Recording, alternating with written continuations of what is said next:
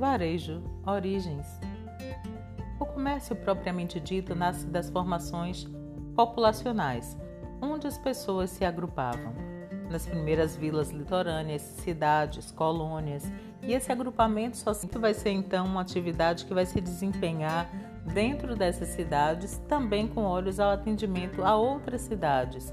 A cultura da exportação é simultânea ao nascimento do comércio e em uma sociedade baseada no latifúndio e no escravismo, onde se tinha uma produção que excedia o consumo de uma determinada cidade ou região, exportar passa a ser uma atividade inerente às possibilidades produtivas que se tinha até então.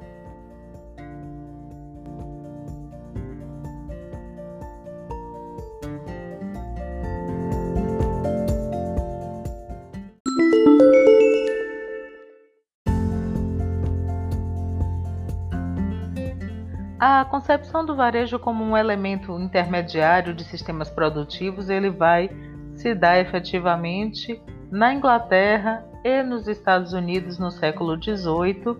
A gente já vai ver ali por volta de 1886 é, grandes lojas sendo inauguradas nos Estados Unidos. A Sears é uma delas, né? E isso vai se expandir como um formato possível para todo mundo. No Brasil, a gente vai ter o desenvolvimento do varejo a partir das cidades e vilas litorâneas. Elas começam ali a desenvolver um sistema de comércio local e a partir daí o desenvolvimento do escoamento da exportação numa sociedade baseada muito no latifúndio e no escravismo, a gente não pode esquecer, né? Então, ela vai tentar abastecer-se internamente e se colocar também para outros lugares e outros países. No ano de 1808, a gente vai ver uma mudança nos rumos das colônias e o comércio vai ser bastante incrementado aqui a partir da chegada da família real portuguesa. Ela vai gerar uma intensa modificação de navios e de mercadorias. Esses navios que antes iam para outros lugares vão abastecer as cidades portuárias brasileiras, como Rio de Janeiro, São Paulo.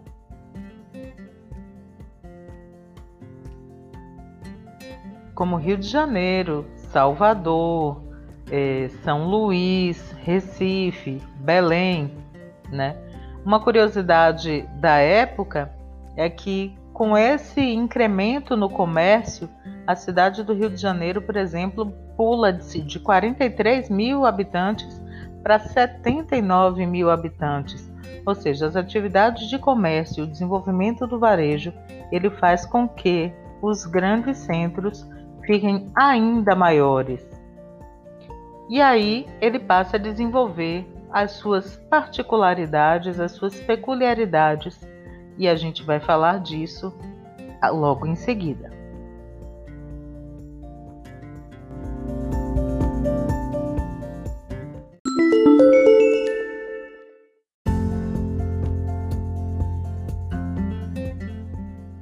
Peculiaridades do varejo no Brasil. Bom, com a chegada da família europeia, da família real no Brasil, os mais abastados passaram a se vestir à moda europeia, para se sentir parte da corte.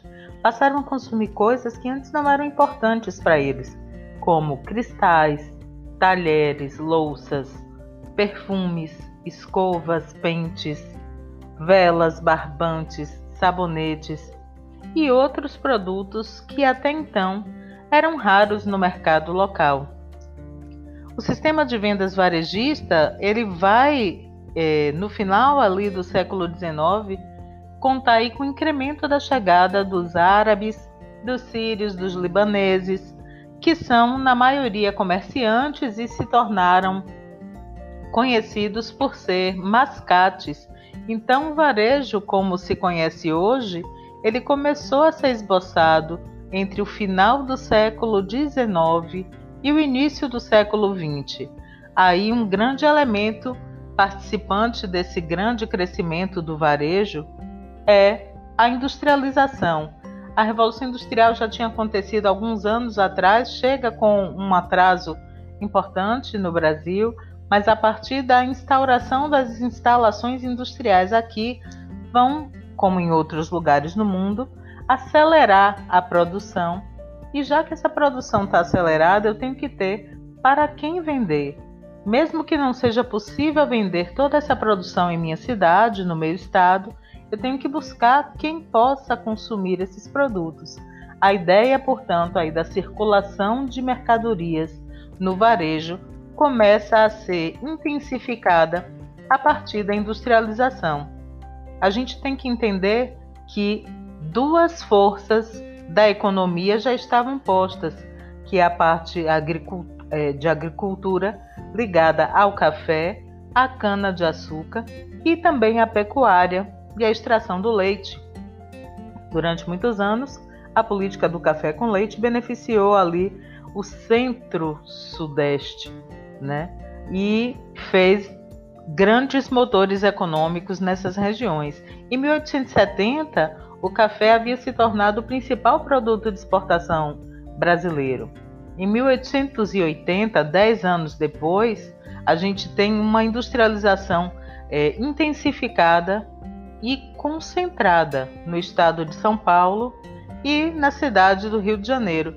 Esse incremento na, no estado de São Paulo é devido muito à chegada dos imigrantes. Aí tem a, a, o impacto da chegada e do desenvolvimento de indústrias ligadas às famílias Matarazzo, Cresp, Ludgren, Jafet e Cablin, que são é, quem vai dominar ali esse mercado de industrialização no estado de São Paulo. Tem uma série bacana do History Channel que vocês podem procurar e, e assistir se se interessarem, chamada Gigantes do Brasil, e que aborda justamente esse incremento industrial ocorrido no estado de São Paulo.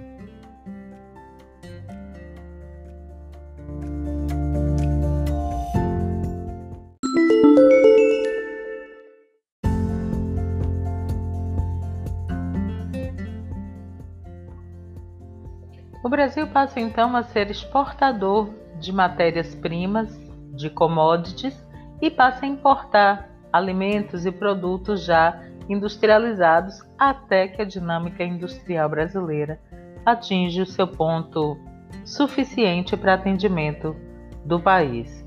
É, em 1920, já haviam ali quase 3.700 estabelecimentos industriais, isso gera uma grande massa de mão de obra trabalhadora, vai gerar outros grandes centros urbanos e a partir daí a dinâmica do varejo vira uma necessidade premente. Então, de 1915 1920 a gente vai ver a inauguração da primeira grande loja de departamentos em São Paulo, chamada Mapping, e depois Outras se sucederam, casas pernambucanas, que era especializada na venda de tecidos, e abriu e expandiu com mais de 200 lojas pelo território nacional. Na década de 30, a admiração pelo American Way of Life e depois ali da, queda da, da quebra da Bolsa de Nova York fez com que empresas investissem ali nos padrões do self-service. E aí o Brasil vai se equiparar nesse momento histórico a, outros, a outras economias europeias e mesmo a norte-americana que vai é, desenvolver essas atividades do self-service, do self-selection. Em São Paulo, a partir de 1940, a Sears abre e vai ter estacionamento, lanchonete, departamentos de múltiplos é, itens à oferta das pessoas. Isso é uma grande novidade e começa a trabalhar a partir daí muitas técnicas ligadas a vitrines de exposição, o uso das propagandas de varejo em rádios, jornais, lançamentos de promoções, o próprio calendário promocional começa a se cristalizar com datas inicialmente poucas datas, mas datas muito trabalhadas, como Natal, Carnaval, festas juninas e o Dia das Mães. Aí depois, perto já dos anos 50, as lojas de autosserviço, elas vão para todos os tipos de, de itens e para todos os tamanhos de loja. Isso se populariza, né?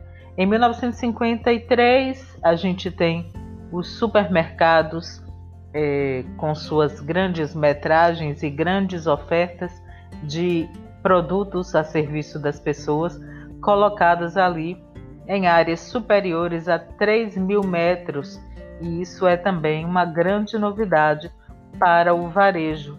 Depois a gente vai ver lojas nesse mesmo tipo, trabalhando autosserviço, com essas grandes metragens e múltiplos itens, mas com olhar agora para o atacadista, para aquele que vai comprar para intermediar a entrega ao consumidor final.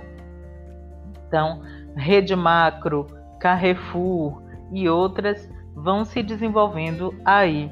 Nos anos 80 e principalmente nos anos 90, há uma reestruturação do, do mercado supermercadista e tem aí a, os primeiros passos da automatização nas lojas, né, com algumas tecnologias, o uso do código de barras e novas categorias de produtos começam também a aparecer nas gôndolas, e isso vai fazer com que eh, o processo da compra e venda seja dinamizado.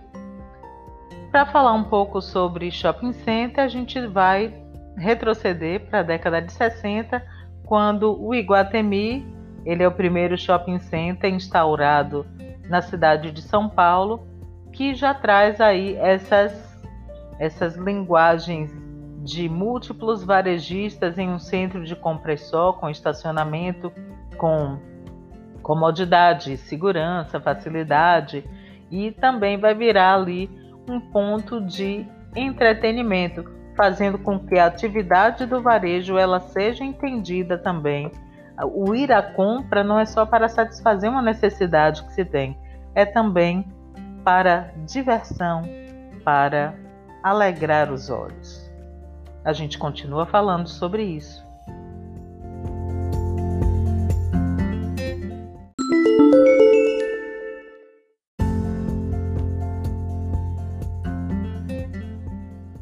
Nesse episódio, nós vimos que a origem do varejo ela está na no agrupamento de pessoas. Quando as cidades surgem, as necessidades de atender as demandas daquele lugar vão gerar os comércios locais e a partir da dinamização dos comércios locais vai se constituir o varejo no, no mundo. No Brasil, isso vai acontecer com mais incremento nas vilas litorâneas e depois da chegada da família real tem um super estímulo para que produtos de outros lugares cheguem aqui e criem novas possibilidades de usos de produtos. Depois a gente foi década por década vendo as chegadas das estruturas de varejo, das tecnologias e como as pessoas foram se afeiçoando ao processo de comprar como uma maneira de atender às suas necessidades e de estimular os seus sonhos.